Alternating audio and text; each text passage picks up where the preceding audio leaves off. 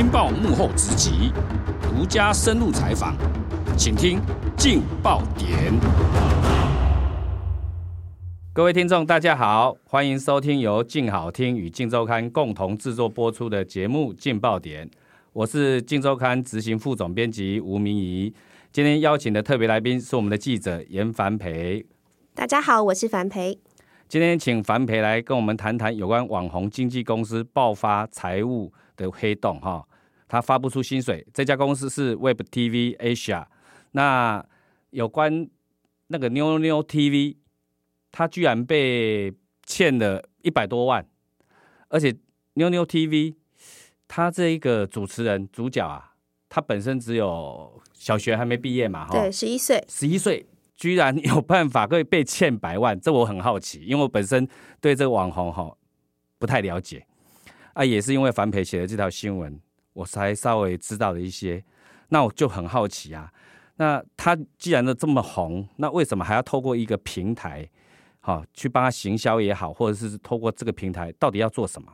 嗯，其实那个 Web TV Asia 它是 YouTube 去认证的 MCN 公司。那 MCN 公司它的中文就是多媒体联播网。那所谓联播网，就是呃，可能很多创作者他们就是像是小河流一样。那 Web TV Asia 他们就是一个所谓的大水库。那其实如果只是单纯呃，像一些频道者，他们只是单纯一条小河流，他们的流量有限。那可是如果他们可以加入这 MCN 公司，加入这大水库，他们不止说哎。诶呃，对大水库来讲，这些河流的流量可以流进它的大水库，它会有一些利润嘛。那这些大水库水也可以呃分到一些在河流里面，那他们就呃有相辅相成呐、啊。那通常会比较吸引的是一些萌芽的一些新的创作者，因为他们第一个可能资本不够，没有办法拍片，一些成本可以负担。那这些 MCN 公司它可能会给予现金的资助啊，或是说呃一些摄影装备。像他们第一个签的就叫黄明志，就是一个网络创作歌手。哦，黄明志我就比较熟，对，他唱了很多歌，对，很多很有趣的，哦、尤其他最近好像入围那个金曲奖是什么鬼岛。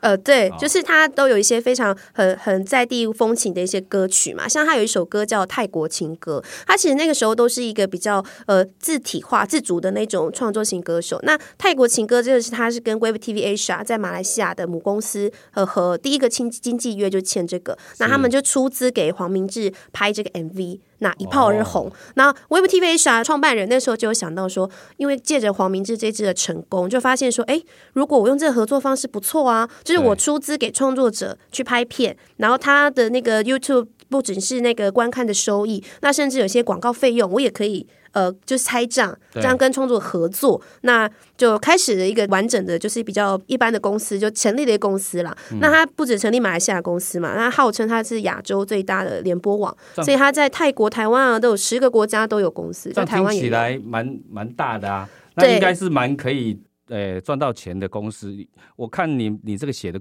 那个新闻里面，他的旗下已经网罗了很多很有名的，连肾结石啦、龙龙啦。还有这一群人，对，对，都是都是他的那个旗下的那个。呃，一算是艺人吗？呃、他们应该也不能算他是旗下，应该说他们的合作伙伴。因为 Web TV Asia 在台湾开子公司的时候，非声势非常浩大，因为他们说要开一个叫 Love L U V E 的一个所谓亚洲 YouTube 啦，我这样叫亚洲 YouTube，它就像 YouTube 平台一样，可以让大家放影音上去的一个平台。他想要创造一个他自己的结果，所以他找来了像你刚刚说的圣结石啊，这群人啊，这些人跟他们谈了合作，也都签约。那个签约的模式大概会这样，比如说我是圣。解释，那我一个新的作品加入 Web TV Asia，那我的影片要优先在 Web Web TV Asia 那边先刊出，可能一周、两周或一个月，那才能在我自己的 YouTube 频道呃做刊出。那可能呃当然要拆账啊，这些细节就每个人不一样。对，所以那时候声势很浩大，啊就是记者会啊什么的，应应该各大媒体都有报道。然后大家就哦哇，这是好大的公司啊！然后大家认识的网红，那耳熟能详，像那个圣结石，其实加入的时候就已经是百万订阅，破百万。订阅数，那这群人阿迪啊，还有九妹都是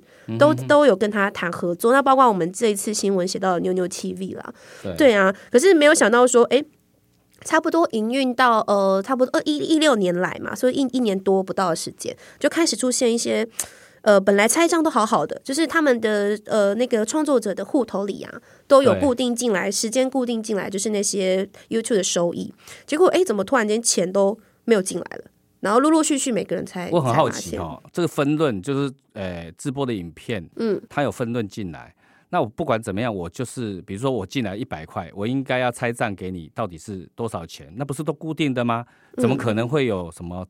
到了时间该入账的时候没有入账，因为呃，他们联播网这个它的概念就是这样，因为假设我是我是一个新的 YouTuber，那我加入 Web TV Asia，我就必须把我的频道挂在你的频道之下。对那这个收益就是 YouTube 会根据你每个月观看的次数，呃，嗯、人次，比如说一千五百万，那我这个月可能 YouTube 会给我十万块。对然后它通常是美金啦，都要再折合台币。假设我举例是折合十台十万块台币，我这个月有十万块观看次数的收益，有 YouTube 给我们的，他、嗯、会先汇到 Web TV Asia 的公司底下。我等于要交出我的收益权限呐，就是你每一支 YouTube 影片放上传的时候，只要你资格到达一定的，就是你订阅次数呃人数是有到那个 YouTube 的规定标准，你是可以开收益的。就是你的收益这个功能打开之后，YouTube 会根据你就是就是你这个观看人数啊有多少，去每一个月给你钱，这样。那 Web TV Asia 他们合作方式就是，哎，你答应跟我合作，那我就必须把我的频道权呃收益权限先交给 Web TV Asia。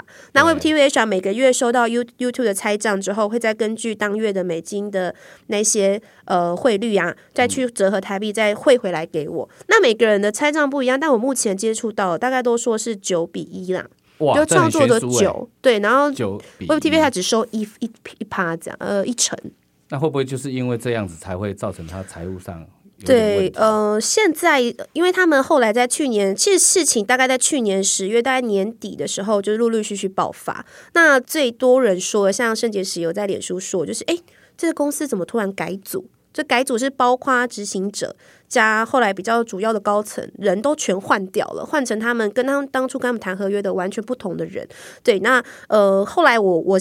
我我再去问他们现在公司的回应嘛，就处理的进度如何？那现在的接手的管理者是说，哦、呃，他们觉得过去的合约有非常多不合理的地方了，所以才会呃导致说一些财务上面账目上面有些问题。那他们就是代替母公司，就马来西亚的母公司。过来台湾处理账目的，就现在的债务状况，嗯、对对对。我觉得他当时可能设定的理想性太高，所以可能吸引到很多网红愿意加入或投入他这个他这个平台里面。但是其实他那个拆账比例可能没有抓好，是才会造成他现在的困难吧？对。那我看到，好哎，牛牛 TV 他一个月啊，一个月就可以赚到一个小资女，一个上班族。考不好一整年的薪水，对，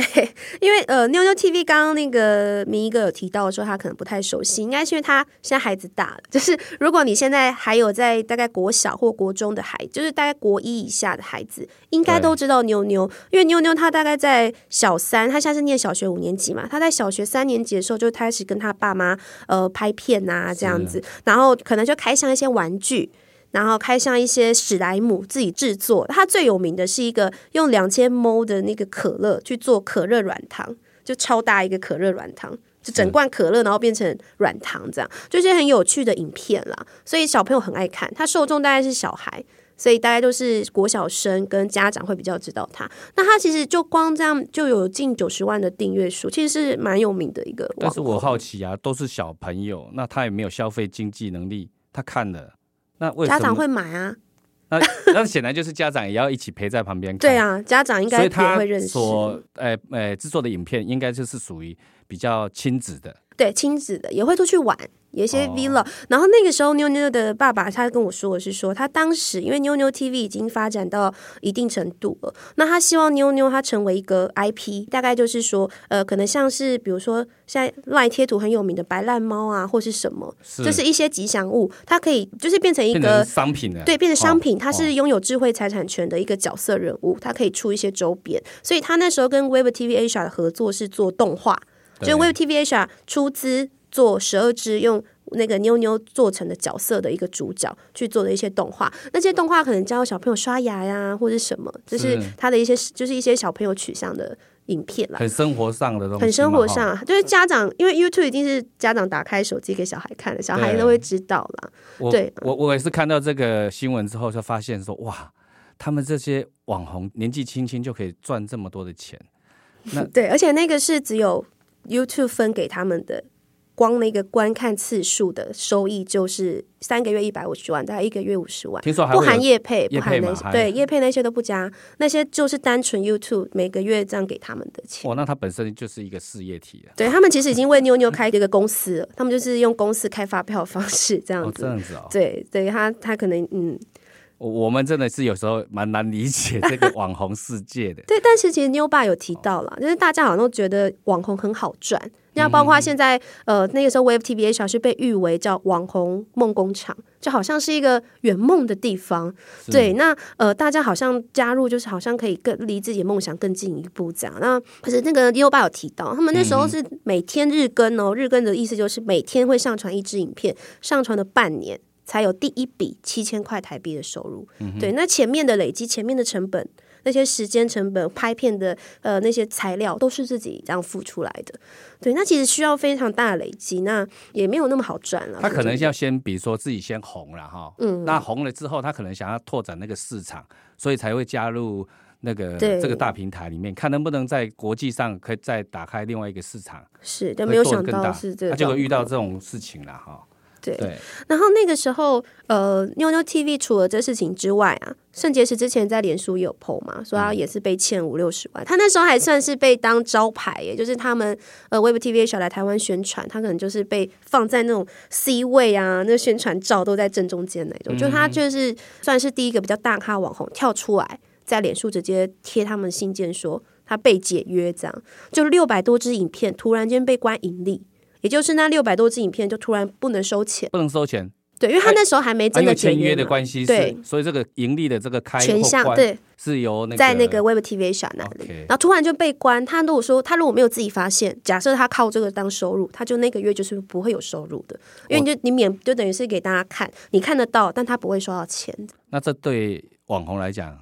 诶，伤害很大，嗯，伤害很大。哈。是啊，就心血被那他们遇到这个这个状况，怎么去求偿呢？其实圣结石，就我所知啊，他后来是有收到钱的，对，嗯、所以他没有进到官司的部分。那像妞妞这妞妞这边，他是没办法，他已经退而求其次了，都说、嗯、哦，好，你就还我一百五、一百二就好，好不好？一百二十七。这样算一算，打，打折，打折，因为他们一直争执嘛，他们差不多。假设我是十十月提的诉讼，然后他还说，可是到那个法院裁定确定，哎，你就是应该要还人家钱。又过了三个月，然后他们 Web TV 学校说，那那三个月的分润你还是要那一三个月那三一趴还是我的，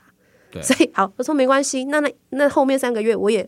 我也给你，哎，扣掉啊，扣一扣一百二十七万，你还是要还我吧，结果也也不还，然后一直说要分期。然后妞妞替爸爸说：“好啊，那分期，那不然这样，你也要给我一个就是信任基础嘛，有个诚意。你要不要先就签个合约？如果你没有如期还，就一点五倍的惩罚金。就哎，对方就干脆就连一毛钱都不还，就赖账了，就赖账了。然后他们也只好提告这样。然后不止他啦，很多很多案件都这样。那现在新来接接手的这些呃经理人，嗯，他有没有什么新的一个做法？”其实他们是呃，是跟我说，他们也很有诚意要解决，对，都一直在积极处理中，所以他们才没有把公司关掉嘛。只是他们觉得过去那个经营团队的方向不对，所以他们改变他的方针。那过去是靠这些其他创作者来为公司盈利嘛，那么希望现在公司就培养属于自己的职人，就是专业的人士，嗯、那自己产出影片。来经营这家公司，等于是不去跟外面的创作者合作了，等于自己来，嗯、自己创造自己的网红这样。但是我觉得他爆发这个财务危机之后，哈，对他的形象应该很重创。那他以后制作的节目或者是捧捧出来的所谓的网红，那个收听的。可状况可能不会太理想。对啊，因为其实你们大家去搜寻他的这个名字 Web TV Asia，他们公司的那个 Google 地标啊，他现在评分已经是一点九颗星。然后为什么一点九颗星？因为很多人就去留言说欠债不还啊，什么呃践踏创作者心血啊，那怎么怎么。对啊，然后没良心的公司啊，不是我说我说那个 Google 评价，然后都积很多条这样。我就想说，我网红，我本来已经自己已经很红了。我只是为了要再创造更大的平台或者更大的市场，我才去选择这一家。结果没没想到踩的地雷，其实我觉得最衰的还不是那个有钱，就是很大的网红。因为说真的，讲圣结石好，我在想说圣结石这么红嘛，对，那五十万对他来讲可能小钱呐，小钱跟塞牙缝。可是对于那些创作者，嗯、像我有提到一个是《蓉蓉历险记》，那也是我在网络上搜寻，因为其实他没有到非常有名气，那他被积欠的钱也有就四万块，就连四万块 Web TV Asia 都说他要分期。而且四万块其实算一算，欠到现在，去年到现在快已经一年了。对，一年然后四万块一个这么大的所谓的亚洲最大联播网，四万块也要欠，然后还要分期。其实我觉得最伤的应该这些比较刚怀着梦想要踏进这个这个业界的这个这些创作者，一定很对啊，就是他们本来可能就是因为缺乏资源，希望呃加入这个公司可以得到一些资源去完成他的梦想，就反而。被践踏心血了。我觉得他这个经营上面还是有他很大的问题啦。如果照理讲分润回到总公司，照理按比例就拨下来，这中间怎么会拖延那么久？对，他们一开始就说什么马来西亚疫情关系封城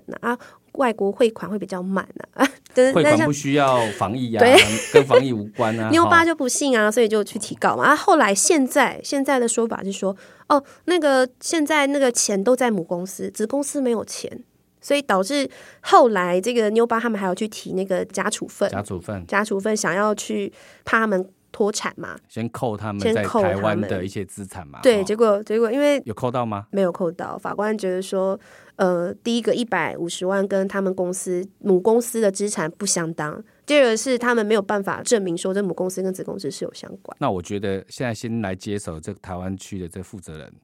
可能要很努力哦。我觉得如果连这样子的。呃，钱都还不了，而且这个困境也那么大，而且一个道理也讲不清楚的话，嗯，对呀、啊，所以呃，妞巴他会主要，其实不止妞巴，很多网红都有出来讲这间公司的问题。我想大家如果对于想要当 YouTuber、想当网红，那有接触到这类公司，我想还是注意一下相关法令问题了。对啊，而且合约合约要看清楚，看清楚，嗯、就是说彼此之间的。权利义务可能要写清楚，让有有有专业的律师还是要过目一下，比较会不会说误踩地雷？那事后呢又说投那个那个追债追讨无门，哈、哦、对不对？那到兴讼其实都是已经到了最后不得已的阶段了，不然的话，应该照理讲，我们能够能够很轻轻松松的每个月按月哈、哦，他的分润应该直接汇到户头哈、哦，而且以他们来讲，他们应该是花心思。在他那个网络创作上面，而不是应该在打怪事上面，是，对不对？谢谢凡梅今天跟我们分享这条新闻的采访经验，也谢谢大家的收听，感谢各位听众的收听，也请持续锁定由静好听与静周刊共同制作播出的节目《劲爆点》，我们下次见，拜拜，拜拜。想听爱听，就在静好听。